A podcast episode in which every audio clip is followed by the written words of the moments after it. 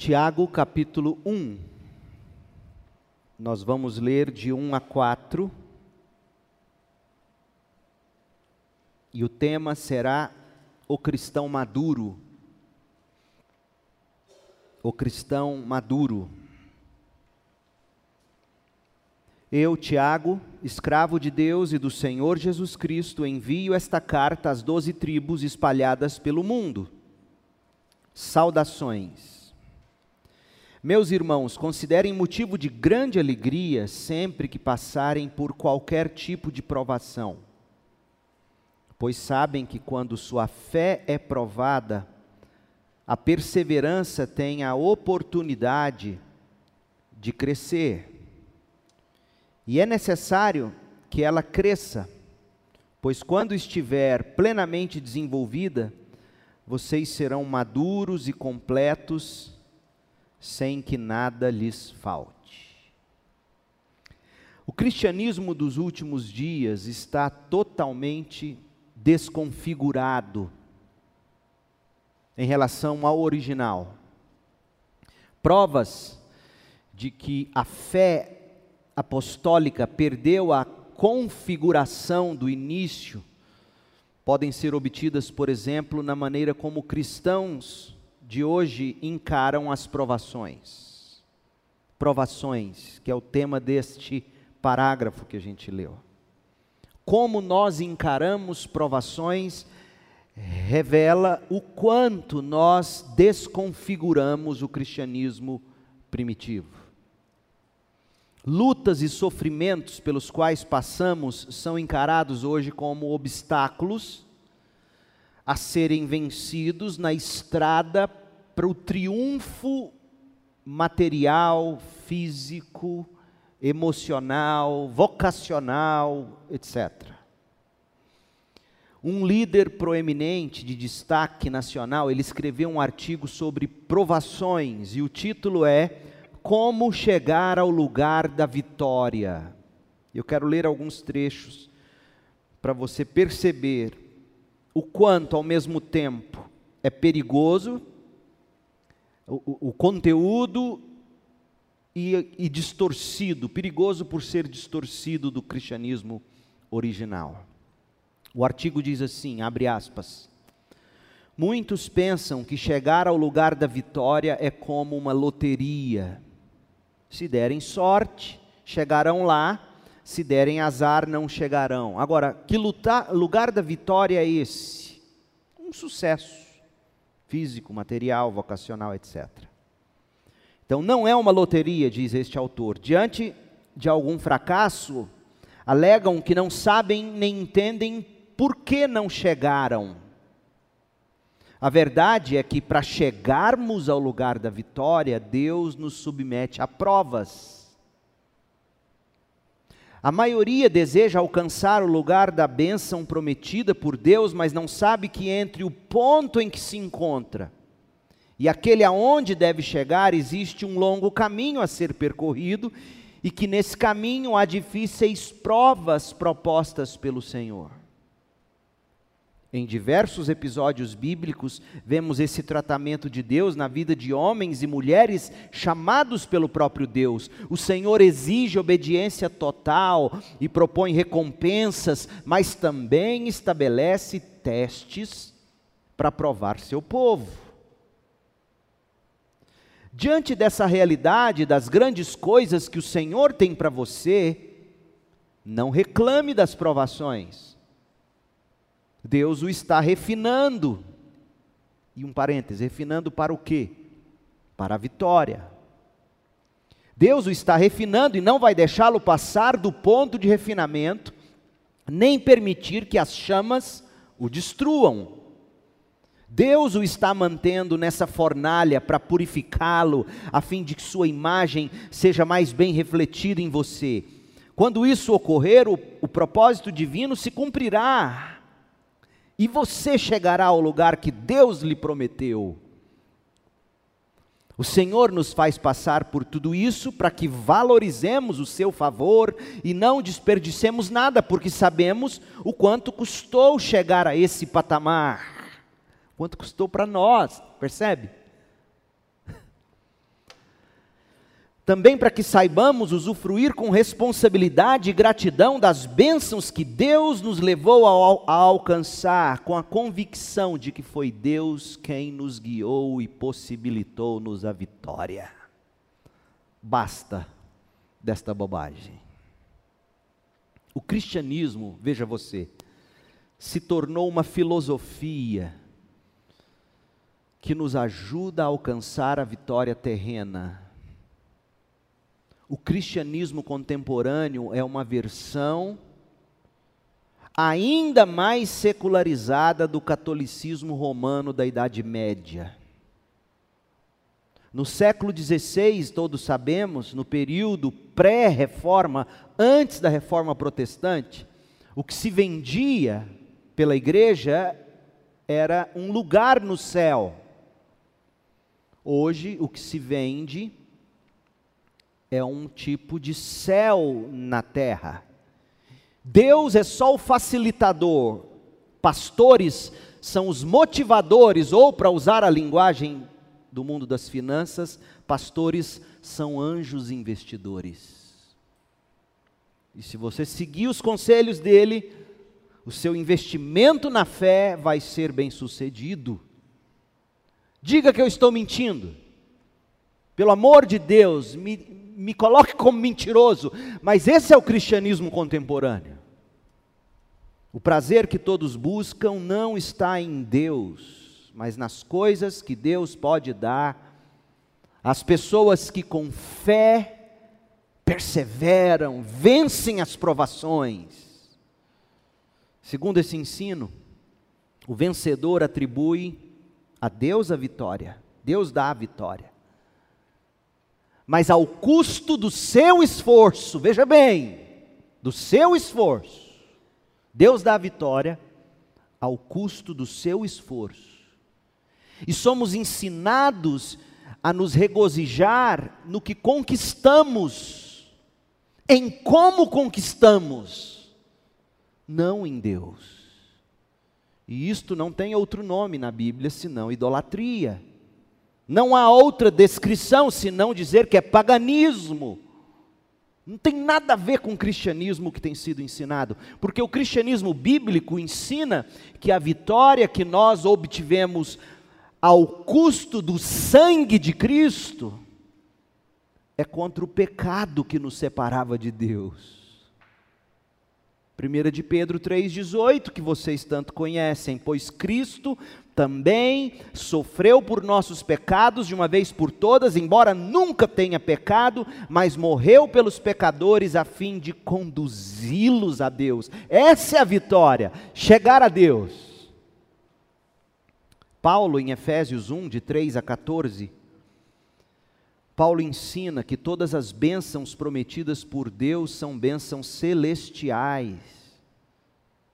E em Cristo todo cristão já as recebeu. Como?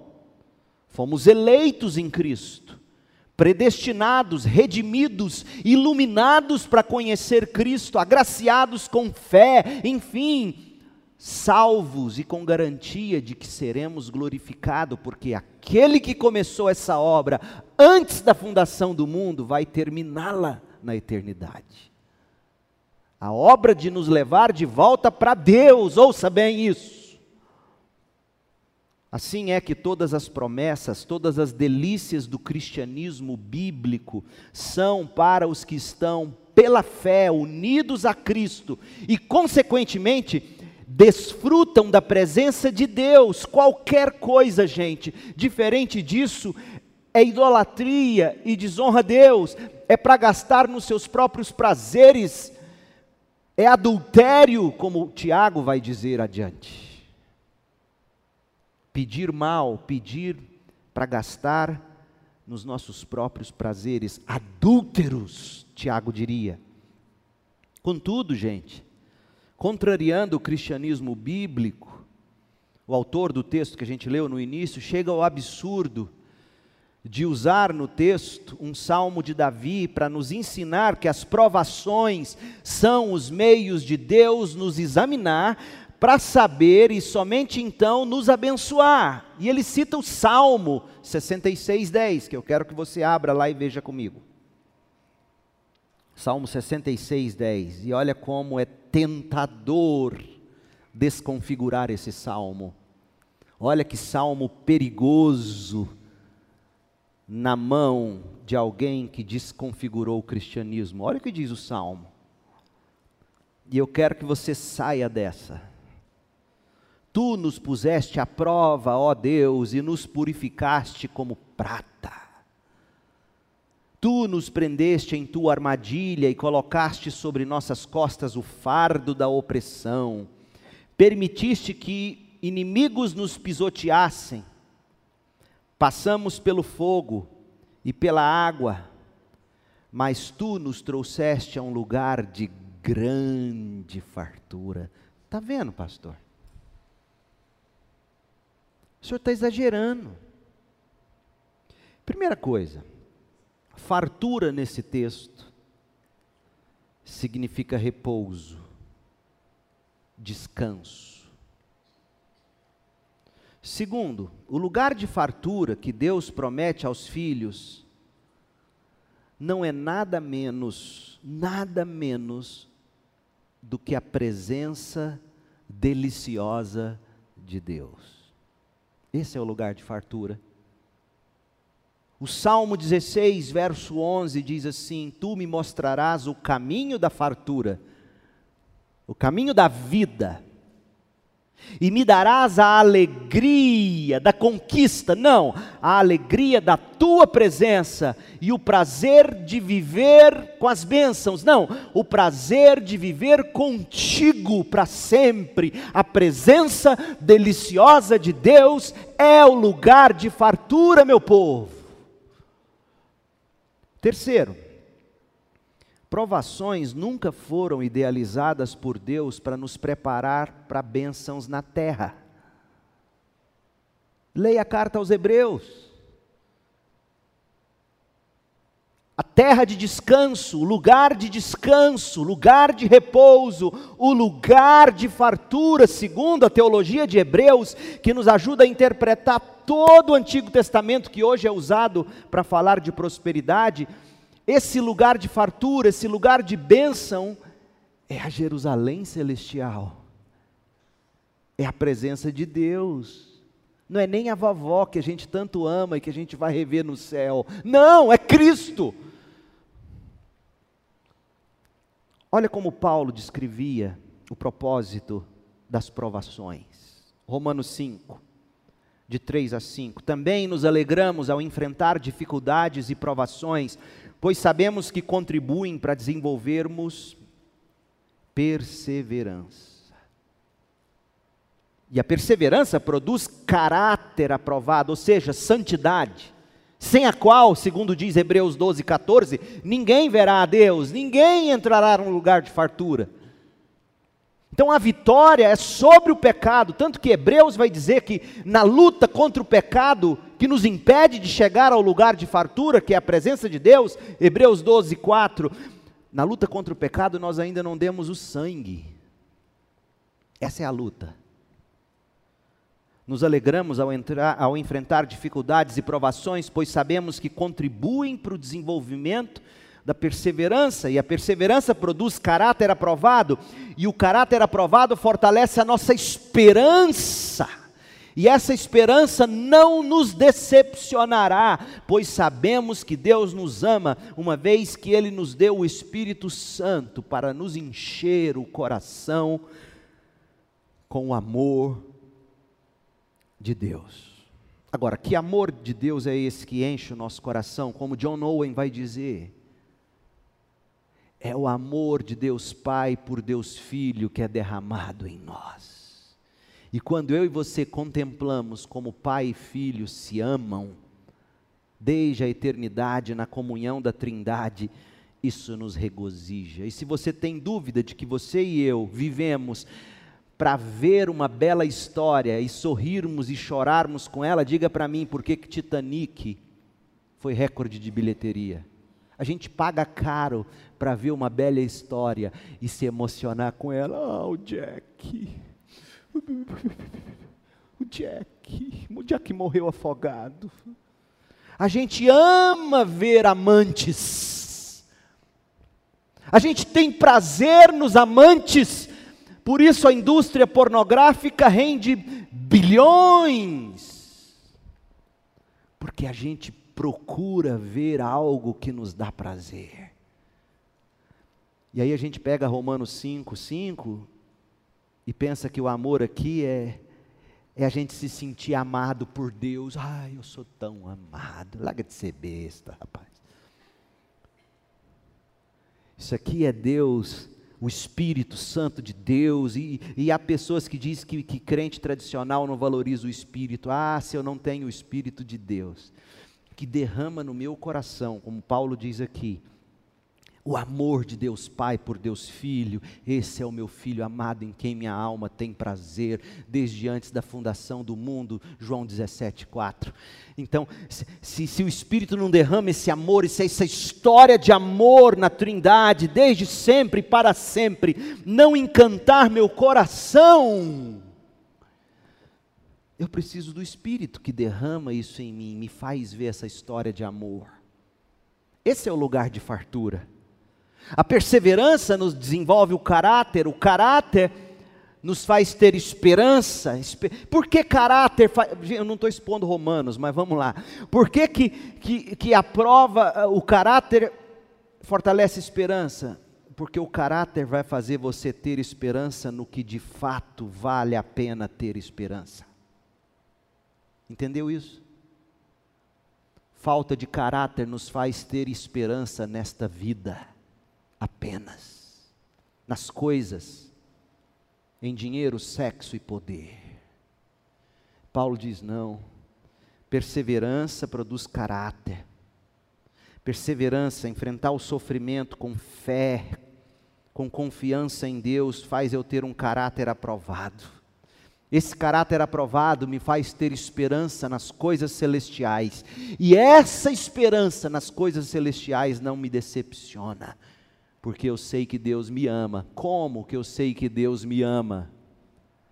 Tirando os meus olhos de mim e colocando os meus olhos numa linda história de amor. Deus Pai ama Deus Filho e vice-versa, e o Espírito de Deus derrama no meu coração esse amor.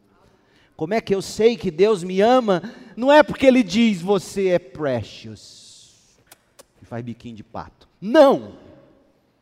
Como é que eu sei que Deus me ama? Deus me dá o Espírito, tira meus olhos de mim mesmo e coloca meus olhos numa história de amor que me encanta mais que pornografia ou qualquer Titanic nos cinemas. Agora, é claro que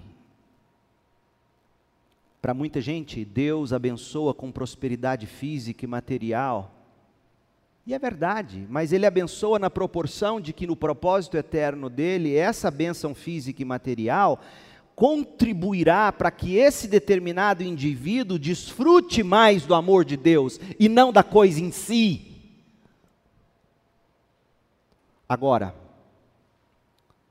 transformar a graça de Deus em teste de resistência é heresia. Essa teoria tem mais a ver com darwinismo do que com cristianismo.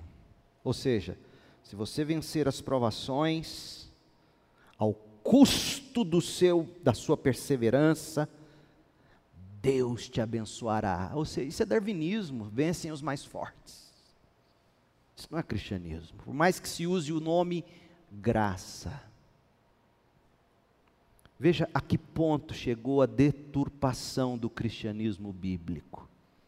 E por causa dessa e de outras desconfigurações é que a gente está estudando Tiago. A gente precisa do cristianismo vintage, daquele cristianismo antigo, mas de excelente qualidade. A gente carece saber como as doutrinas cristãs básicas devem ser vividas no dia a dia de cada um de nós. E agora Tiago 1. Tiago 1, verso 1, como vimos na mensagem anterior, Tiago 1, 1 nos mostra o cristão consciente. Ele é consciente de Deus, de si mesmo, em relação a Cristo, ele é consciente do próximo e da vocação que ele tem para abençoar o próximo em Cristo Jesus. Tendo apresentado o cristão consciente, ao se apresentar nesta carta, Tiago passa imediatamente do verso 2 ao 4 a nos ensinar que o cristão maduro, cristão maduro, é aquele que aprendeu qual é o papel das provações na vida.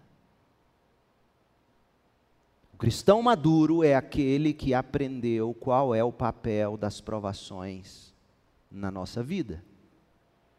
Então, contrário do que prega o cristianismo contemporâneo, o cristianismo vintage anuncia que provações não são para nos fazer prosperar ou alcançar vitória nesta vida, mas para amadurecer o nosso caráter, que nos fará ter a esperança certa nas coisas eternas Esperança esta que nunca nos decepcionará. Então eu quero ver três coisas com vocês aqui em Tiago 1, de 2 a 4. O cristão maduro sabe que não está imune às provações. Segundo, sustenta atitude de fé nas provações. E terceiro, soma corretamente os benefícios das provações. Vamos lá. Cristão maduro sabe que não está imune às provações.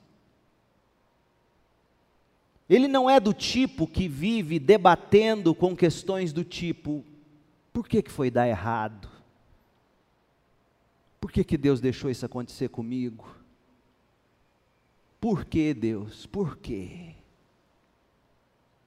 Há duas formas de se fazer essas perguntas. A gente pode fazer essas perguntas com indignação e com o dedo na direção de Deus, na forma de acusação: por que você deixou acontecer isso comigo?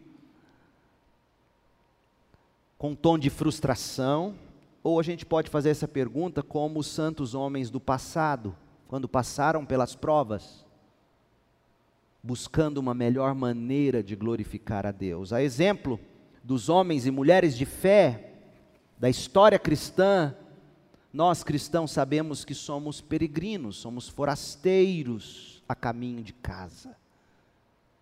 E Tiago abre essa, esse livro deixando isso claro, ele escreve: Tiago, escravo de Deus e do Senhor Jesus Cristo, às doze tribos espalhadas, dispersas entre as nações. O que, que significa? Biblicamente falando, viver dispersos pelo mundo significa duas coisas, pelo menos. Uma, sofremos, porque não é bom ser afastado, tirado de debaixo das asas da mamãe galinha. Tem a ver com perseguição, tem a ver com sofrimento, mas biblicamente falando, dispersos também tem a ver com a realidade de que nós não somos cidadãos dessa pátria. E que por isso nós vamos viver sempre em choque, em desarmonia com a nossa cultura. Esta não é a nossa cultura, não é o nosso mundo. Paulo nos diz: nós devemos buscar não nos conformar com este mundo, isso será sempre desconfortável, sempre trará provações e sofrimentos. Não é que a gente vai buscar ser hostil, mas a gente vai ser hostilizado por buscar viver o caráter de Cristo. Vai ser sempre assim. Tenta viver o caráter de Cristo na escola, na faculdade, no seu trabalho, num relacionamento, e você verá o quanto isso vai te custar caro. Pedro também escreveu para pessoas dispersas. E olha o que ele diz em 1 de Pedro 2, de 11 a 12. Ele diz: Amados, insisto em que, como estrangeiros e peregrinos no mundo, usem o sofrimento a favor de vocês. Como? Abstenham-se dos desejos carnais que guerreiam contra a alma.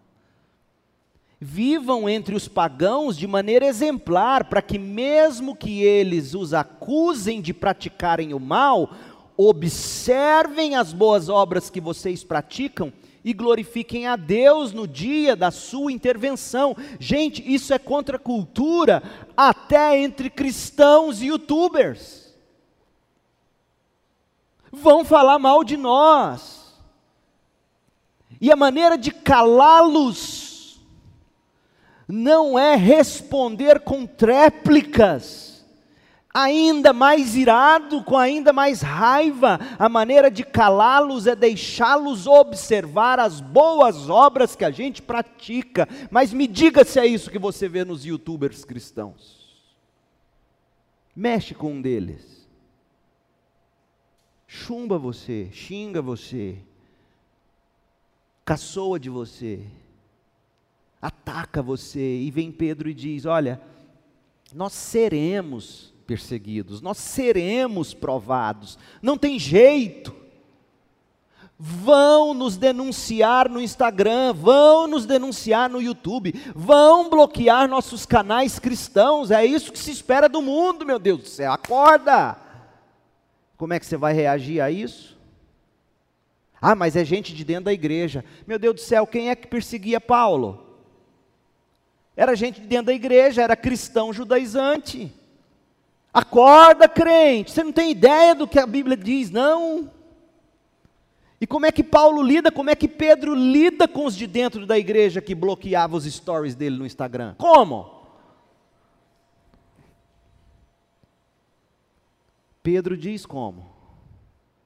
Não é correr para outra plataforma social e lá, já que não te bloquearam ainda, você blá, blá, blá, blá, vomita sua frustração, com ira, visivelmente irado. Não, não é assim, crente. Fuja desses líderes. É deixando as pessoas observarem as boas obras que vocês praticam. E não dá para ser num vídeo no YouTube. Sabia disso? Por isso que para mim a minha grande alegria está aqui com vocês. Eu estou sofrendo de não poder estar tá curtindo tantos intervalos, já que entre um intervalo e outro eu tenho que correr e finalizar a próxima mensagem. Afinal, são 13 que eu estou pregando. Mas para mim, o prazer é estar tá junto. E esse é o prazer do cristão. Então espere provações, nós estamos dispersos nesse mundo.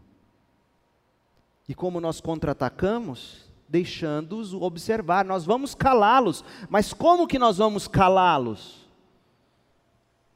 Praticando mal ou, ou com a mesma moeda? Não, boas obras, boas palavras. Paulo aos Filipenses fez a mesma exortação, Filipenses 3, verso 17. Irmãos, Sigam unidos meu exemplo e observe os que vivem de acordo com o padrão que lhes apresentamos. Há um padrão. Para você saber se o youtuber é o cara certo para você seguir, a moça certa para você seguir, observe o padrão que se observa nos apóstolos. Pois, como já lhes disse repetidas vezes, e agora repito com lágrimas, há muitos que vivem como inimigos da cruz de Cristo. Muitos onde? Dentro da igreja. Então, em vez de brigar com eles em público, chore de tristeza e chore por eles diante de Deus. O destino deles é a perdição e seu Deus é o estômago, e eles têm orgulho do que é vergonhoso, só pensam nas coisas terrenas. A nossa cidadania, porém, não está aqui, está nos céus, de onde esperamos ansiosamente o Salvador e Senhor Jesus Cristo, pelo poder que o capacita a colocar todas as coisas debaixo do seu domínio. Ele, Cristo, transformará os nossos corpos humilhados, tornando-os semelhantes ao seu corpo glorioso. Oh, meu povo, o cristão maduro, ele sabe que buscando viver nesse mundo o caráter de Cristo, ele vai sofrer todo tipo de provação, porque ele tem o caráter de Cristo e não porque ele usa piadinha de mau gosto em público e quer que todo mundo engula com naturalidade. É um absurdo. A gente tenta tratar, tratar de coisas privadas e regionalizadas em público. Então, um cidadão recentemente citou um regionalismo, usou uma linguajar besta lá no, no YouTube, indevida para um crente, brincadeira de mau gosto para crente, pode brincar até na informalidade, né? mas publicamente. Aí ele é, entre aspas, perseguido e ele então acha que ele está sendo perseguido por Cristo. Não, seu fulano, você está sendo perseguido pela sua tolice sua infantilidade e não pelo seu cristianismo. Por que, que eu digo isso para vocês? Porque vocês e eu somos temos acesso a todo tipo de informação, e, e, esses homens e mulheres são formadores de opinião, e a gente é, é tentado a achar, pelo que eles dizem, que essa é de fato a perseguição e a luta que nós devemos lutar. Não, seu bobo, não é. Pedro vai dizer na carta dele: Olha, vocês serão perseguidos, mas que não seja pelos seus erros e estupidez. Tem muita gente confundindo perseguição por erro, estupidez, palavra indevida, com perseguição por causa de fé. É totalmente diferente. Vocês estão entendendo o que eu estou falando? Sinceramente, há de se ter uma geração piedosa, que trata mesmo os inimigos da cruz com lágrimas, como Paulo, e não com berros de autojustificação. O cristão maduro sabe que buscando viver nesse mundo o caráter de Cristo, ele vai sofrer todo tipo de provação, segundo Timóteo 3:12. Portanto, crente, em vez de se revoltar com Deus, de se amargurar com os homens, com o mundo, com, entre aspas, os falsos crentes, o cristão maduro, ele tem que buscar amorosamente, de forma engajada e cheio de esperança celestial, a manifestação de Cristo que definitivamente vai nos redimir do sofrimento do pecado. Só Cristo. O cristão maduro sabe que é perigoso viver nesse mundo, sabe que ele é peregrino, sabe que ele é forasteiro, sabe que nesse mundo ele não está imune às provações, e quando ele é provado, nem sempre é por causa da fé, nem sempre é, é, é porque Deus não gosta dele, não, mas é pelo simples fato de estarmos num mundo pecador, que o próprio Deus sujeitou todas as coisas as consequências do pecado na esperança de salvar alguns. Romanos 8 diz isso. Então, o cristão maduro sabe que é peregrino, sabe que é forasteiro, sabe que nesse mundo ele não está imune às provações, ele vive na esperança da vida eterna, amando e buscando o bem comum de todos para a glória de Deus. Você vai descobrir se um crente é maduro quando você observa como ele atravessa a tribulação. Seja essa tribulação algo alheio à vontade dele, seja essa tribulação provocada por ele mesmo, mesmo que ele não reconheça ainda, observe alguém sob tribulação.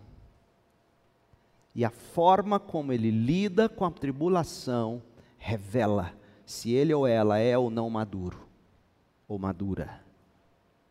Tiago parte do pressuposto: nós somos dispersos nesse mundo, mas lembrem-se, o verdadeiro povo de Deus, parte das doze tribos, como ele vai dizer aqui, o verdadeiro Israel de Deus. Segundo, o cristão maduro sustenta a atitude de fé nas provações sabedor de que não está imune às provações, ele sustenta essa atitude de fé. Verso 2, Tiago 1, 2. Meus irmãos, considerem motivo de grande alegria o fato de passarem por diversas provações. Oh, meu povo, não é simples assim, nem para mim. Mas antes de eu correr e fazer uma live no YouTube me defendendo, não cabe um tempo de reflexão, Deus, essa provação, ela é fruto de fato do que eu sou, fiz, falo, alhei à minha vontade, eu causei, eu não causei, de onde vem? E a tua palavra diz que seja qual for a tribulação, a provação, eu tenho que me alegrar com ela mas eu não estou conseguindo, minha vontade é destroncar o pescoço. O que, que eu faço, Deus?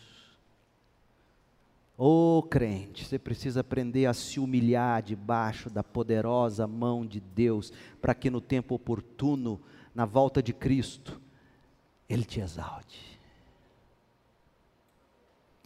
Provações sempre provocam reações, e a atitude de quem é provado sempre vai revelar o conteúdo do coração. É uma linguagem que David Paulson usava, que a gente usa muito. Imagine uma caneca com água quente. É a provação. Seu coração é o sachezinho do chá, chá de frutas vermelhas, digamos. Seu coração e a água quente da tribulação. Você põe seu coração dentro da água quente a água vai ficar vermelha. Por que será? Porque o que está dentro do saquinho é vermelho. E a água fervente é a provação que espreme, traz para fora o que há no coração. Sabedor disso, Tiago alerta para o risco de, ao sermos provados, a gente sustentar no coração uma atitude de tristeza, de revolta, de raiva, de autopiedade, ah, causaram esse mal contra mim, a pessoa não olha para mim, a pessoa não gosta de mim, a pessoa não me valoriza, a pessoa não me dá ouvidos. Gente, chega de autopiedade, isso é satânico. Então, em vez de tristeza, de revolta, de ira, de indignação, de vingança, de réplica, de tréplica, de coitadismo, de vitimização. Chega, contrário disso, Tiago diz que a gente deve sustentar uma atitude de fé. Porque só a fé produz alegria na tribulação. Alegria é fruto do Espírito. Espírito esse que produz em mim alegria quando eu com fé me agarro às promessas de Deus e em vez de partir para me autodefender, eu descanso debaixo das asas do Todo-Poderoso. E se ele tiver que espremer meu orgulho através da tal tribulação que ele esprema, ele vai saber a dose certa. Paulo era assim. Filipenses 4, de 11 a 13, olha o que Paulo vai dizer. Não estou dizendo isso porque eu esteja necessitado, pois aprendi a adaptar-me a toda e qualquer circunstância. Eu sei o que é passar necessidade, eu sei o que é ter fartura. Sabe que vantagem eu tirei disso? Eu aprendi o segredo de viver contente em toda e qualquer situação. Como é que alguém aprende a viver contente sob perseguição, sob provação? Só com fé. Aprendi a exercitar a fé na hora da provação, é isso que Paulo está dizendo. Seja bem alimentado, seja com fome, tendo muito ou passando necessidade, eu posso enfrentar qualquer situação naquele que me fortalece. Oh meu Deus, fala a verdade, não falta gente assim no YouTube falando para gente, no Facebook, no Instagram, gente assim, com esse calibre. Ô crente, se tem alguém assim, manda para mim inbox, eu quero ver, eu quero desse tipo de pregador, eu quero esse tipo de crente. Esse é o cristianismo vintage. Esse é o cristão maduro, gente. Aos Coríntios, o apóstolo demonstrou como uma atitude de fé na hora das provações sempre enxerga o lado de Deus no sofrimento. Olha o que Paulo diz, texto que você conhece, mas que às vezes passa batido. Segundo os Coríntios 12, de 7 a 10, Paulo diz: "Para impedir Dá vontade de citar o nome do cara. Para impedir que eu me exaltasse por causa da grandeza do, do número de inscritos no meu canal, foi-me dado um espinho na carne. Quem era o espinho? Os judaizantes, os falsos crentes. Para impedir que eu me orgulhasse, foi-me dado um espinho na carne, um mensageiro de Satanás, para me atormentar. Três vezes roguei ao Senhor que o tirasse de mim. Mas o Senhor me disse: Minha graça é suficiente para você. O meu poder se aperfeiçoa na fraqueza, Paulo. Portanto, eu, Paulo, me gloriarei ainda mais alegremente em minhas fraquezas fraqueza. Em que sentido? A impotência que Paulo sentia diante de tantos ataques, de tanta difamação, de tanta calúnia, ele se sentia fraco, impotente, ele não tinha como se defender. E aí, o que ele fazia? Em vez de ir para a réplica e para a tréplica e para o bate-boca, ele se assentava, como diz Lamentações de Jeremias, e ele aguardava, e ele se humilhava diante de Deus esperando que Deus cuidasse dele. Portanto, eu me gloriarei ainda mais alegremente nas minhas fraquezas. Por quê? Porque quando eu me assento e cruzo os braços e olho para Deus e digo: e agora, Deus? Quando eu faço isso, eu começo a assistir o poder de Deus repousando sobre mim. Por quê? Porque eu guardei minhas, minhas armas. Guarde suas armas, crente. Você tem um advogado. E ele é dos bons. Espere nele, confie nele, aquiete a alma nele. O cristão maduro atravessa a provação com fé, e olha o verso 10, segundo os Coríntios 12, 10, por isso, por amor de Cristo, regozijo-me nas fraquezas, na impotência diante do problema, regozijo-me nos insultos, regozijo-me no fato de que fui bloqueado no Instagram, regozijo-me nas necessidades, regozijo-me nas perseguições, regozijo-me nas angústias, pois quando sou fraco e me aquieto diante de Deus, é que eu me torno forte, dependente do poder dEle. O cristão maduro mantém fé na hora do sofrimento. É isso. Essa fé que o permite manter uma atitude positiva nas provações.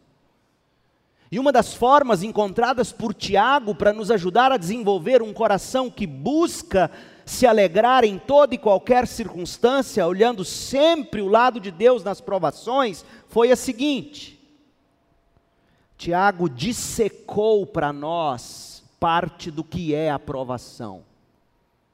Tiago te chama para o laboratório de anatomia, joga o cadáver das provações, porque as provações já foram conquistadas, joga os, o cadáver das provações sobre a mesa, começa a dissecar e diz: Veja o que são as provações. E olha o que ele revela, Tiago 1. Em primeiro lugar, a provação é intencional. Deus nos prova intencionalmente. O diabo e a cobiça nos tentam. O diabo e a cobiça nos tentam para nos destruir. A provação é intencionalmente trazida por Deus para nos fortalecer. A tentação visa nos enfraquecer. A provação nos fortalecer. E Deus sempre nos conduz em provações mas ele jamais nos tenta para destruição. Olha o que diz, capítulo 1, verso 12. Feliz é o homem que persevera na tribulação ou na provação, porque depois de aprovado receberá a coroa da vida Esse é a vitória, esse é o lugar de fartura, a coroa da vida no céu. Que Deus prometeu aos que o amam. Quando alguém for tentado, jamais deverá dizer: Eu estou sendo tentado por Deus, pois Deus não pode ser tentado pelo mal e Deus a ninguém tenta. Quando provado, não se questiona a bondade de Deus, porque Ele não é do tipo que tenta para destruir, que tenta para enfraquecer, Ele é do tipo que prova para fortalecer e fazer crescer. Ele prova no sentido de corrigir, e Ele só corrige quem Ele ama. Então a gente se regozija na hora da prova, a gente passa cantando louvor. Eu gosto daquela música da Cassiane. O crente passa. Eu sou, eu sou batista reformado. Mas assim, é interessante porque a gente passa pela prova cantando louvor. Até esqueci. Vocês ficam agorando, vocês não têm bom gosto. Como é que canta aquilo? Deus não rejeita oração, oração é alimento. Oh, vou continuar pregando. O crente se regozija com a prova, passa pela prova cantando louvor, com muito louvor, com muito louvor. Quem sabe Orlando seja tocado. O crente chora, o crente chora, mas ele chora nos pés do Senhor, com alegria, com regozijo. A provação é intencional, povo de Deus, é para o bem. Segunda coisa que Tiago mostra nesse cadáver da provação é que a, a provação é inevitável. Provação não é uma matéria eletiva na escola de Deus. É um curso obrigatório para nossa formação espiritual. Verso 2: Meus irmãos, considerem motivo de grande alegria o fato de passarem por diversas provações. Note que não é se passarem, mas sim o fato de passarem. Provação é inevitável, ela não vem apenas para quem tem pouca ou nenhuma fé, ela não vem apenas para quem faz coisa errada, ela vem para todos. Portanto, crente, não se espante, alegre-se com ela. Terceiro, cadáver da provação ali. E o doutor Tiago, ele, ele revela que a provação é inesperada, abrupta, iminente. Além de intencional, é inevitável e também inesperado. Olha o verso 2: Meus irmãos, considerem motivo de grande alegria o fato de passarem por diversas provações essa expressão, o fato de passarem por diversas provações, literalmente significa quando vocês forem apanhados em diversas provações. É a mesma expressão de Lucas 10, 30. Quando vocês forem apanhados, quando vocês caírem nas mãos dos, como está dito lá em Lucas 10, 30. Ou seja, é algo, você vai andando, andando, sem saber que lá adiante tem um buraco, e você inesperadamente Pum. Tiago quer que você entenda, a tribulação, a provação, ela é intencional, tem um bom propósito, ela é inesperada a qualquer momento, e ela, e ela é inevitável. De que jeito são as provações? De várias maneiras. Perseguições, privações, prostração, enfermidade, calúnia. E o cristão maduro, com tudo isso, o cristão maduro sustenta atitude positiva nas provações. E por último, o cristão maduro soma corretamente os benefícios das provações. Tiago sabe que os cristãos não estão imunes, como já vimos, e para ajudá-los, a sustentar essa atitude de fé que se requer do cristão maduro, Tiago ensina como que a gente pode somar corretamente os benefícios das provações. Contrário do texto que a gente leu no início, daquele pregador do evangelho da prosperidade, nós não contamos as provações para saber que ao custo do nosso esforço nós receberemos a prosperidade. Não, não é assim que se conta a provação. Como, Tiago? Tiago 1, versos 2 a 4. Meus irmãos, considerem motivo de grande alegria o fato de passarem por diversas provações, pois vocês sabem. Veja, naquela época, Tiago escreveu: vocês sabem, porque era senso comum. Hoje, infelizmente, talvez ele teria que dizer: por vocês deveriam saber que a prova da sua fé produz perseverança. E a perseverança deve ter ação completa. Como? A fim de que vocês sejam maduros, íntegros, sem lhes faltar coisa alguma. No verso 2, como já vimos, Tiago pontuou que Deus tem propósitos intencionais para as provações. São inevitáveis inesperadas, vêm de todos os lados, com todos os tipos de cores e tamanhos. Agora, no verso 3 e 4, Tiago nos ensina a somar esses benefícios. Há pelo menos três benefícios que Tiago aponta aqui para as provações. Primeiro, a provação da fé. Meus irmãos, verso 2, considerem motivo de grande alegria o fato de passarem por diversas provações, pois vocês sabem que a prova da sua fé, prova da fé significa aprovação da fé. Como assim? Em primeiro lugar, testa-se a genuinidade da fé. É uma fé de verdade? Testifica-se na prática se é uma fé legítima, se é de coração ou se é da boca para fora.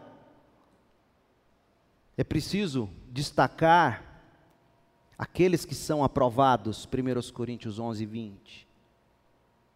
A aprovação, ela aprova ou reprova a fé. Então, agradeça a Deus por ela, porque é a forma de Deus mostrar para você, fazer você enxergar se o tipo de fé que você tem é do tipo que vai te levar para o céu ou não. Porque muitos vão bater lá na porta e vão dizer assim: Senhor, eu fiz isso, expulsei demônio, tive fé. Ele fala: é verdade, você expulsou eu. Eu liberei o espírito, o demônio saiu, a pessoa foi curada, mas eu não te conheço. Sua fé não é do tipo que te faz entrar no céu. Que tipo de fé não nos faz entrar no céu? Talvez fé na fé, fé para obter aquilo que eu tanto desejo e não Deus. A provação da fé aprova, amplia, aperfeiçoa os olhos do coração, preparando a gente cada vez mais para batalhas ainda maiores. Eu gosto de Jeremias 12, 5. Olha o que diz. Se você correu com homens e eles, os homens, o cansaram, como poderá correr com os que virão a cavalo?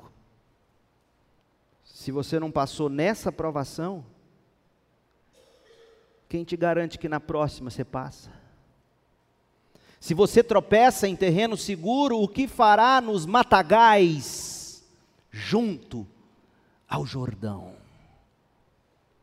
Então, a provação da fé a provação nos faz enxergar que tipo de fé é verdadeira, é genuína, é do tipo salvadora. Segundo, a produção de perseverança. Tiago, verso 3: Pois vocês sabem que a prova da sua fé produz perseverança. Perseverança também pode ser traduzido como paciência resistência, força. Resiliência é a capacidade de resistir ao peso, às pressões em circunstâncias prolongadas. pressão, sobre é, é, é, durante um tempo longo, debaixo de fortes temperaturas.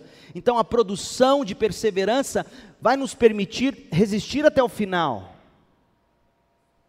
Perseverança, gente, resistência é fundamental na fé cristã. Por quê? Porque a perseverança vai nos manter avaliando a fé constantemente, se ela é salvadora ou não.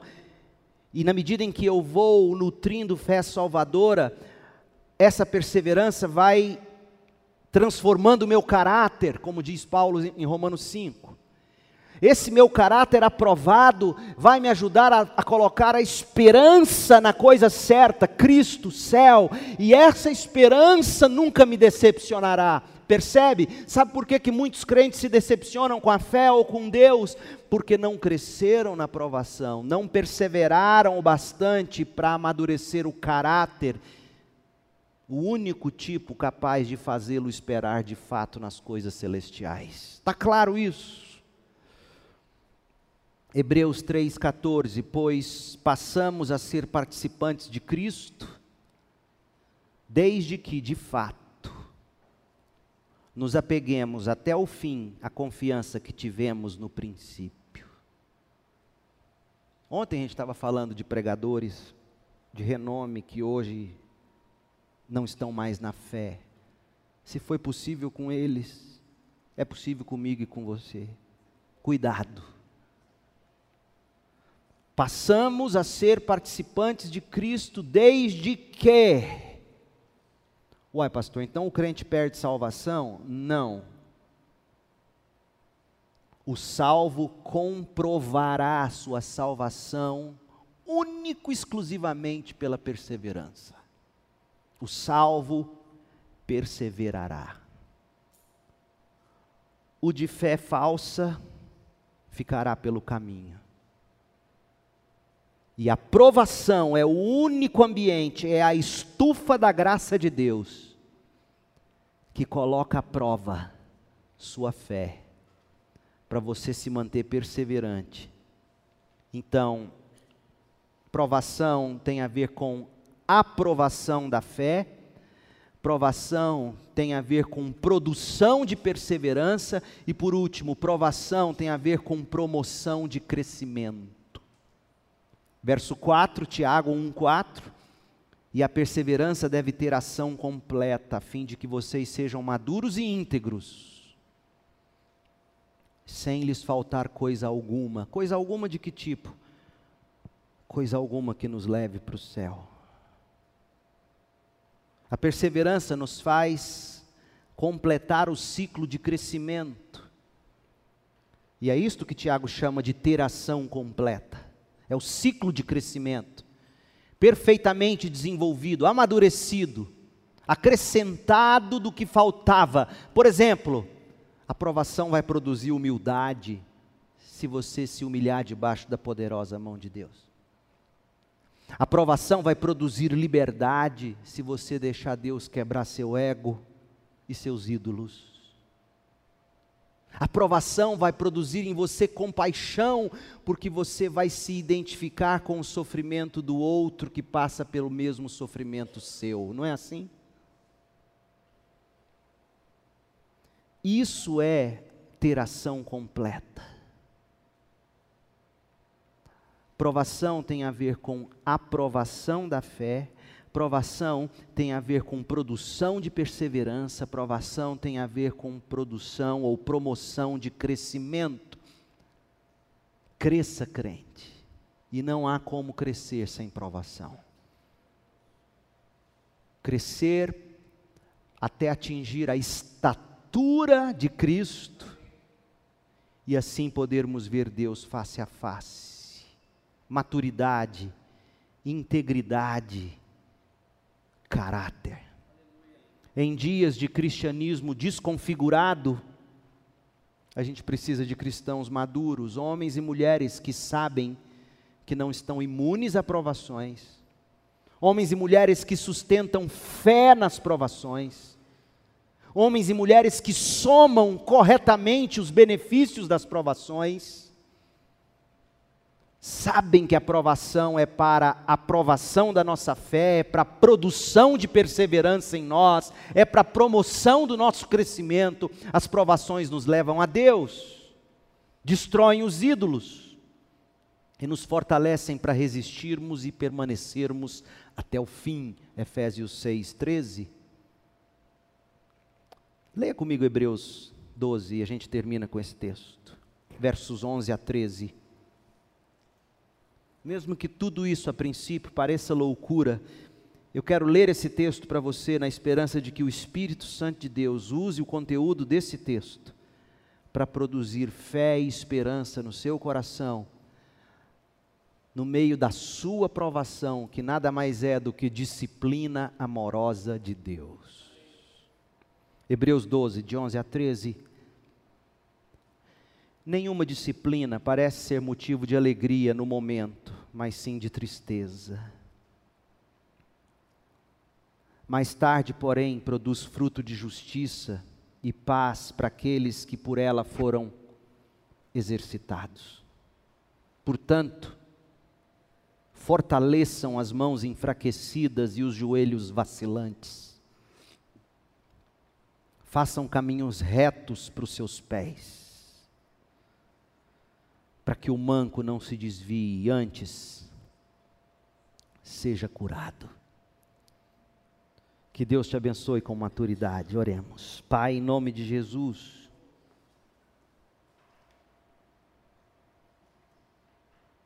Amadureça a nossa fé.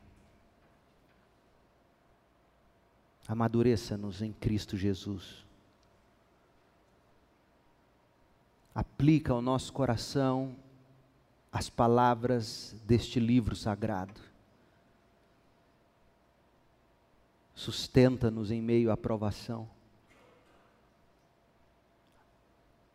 Que a provação produza perseverança e a perseverança possa produzir caráter e o caráter a esperança que não decepciona.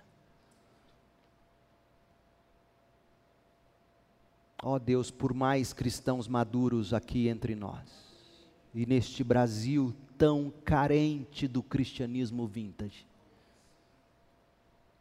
Ó Espírito de Deus, produz em nós esse tipo de fé e de vida. Em nome do Cristo, que com seu próprio sangue comprou para nós o Espírito, que produz maturidade. Nós te oramos, Deus Amém.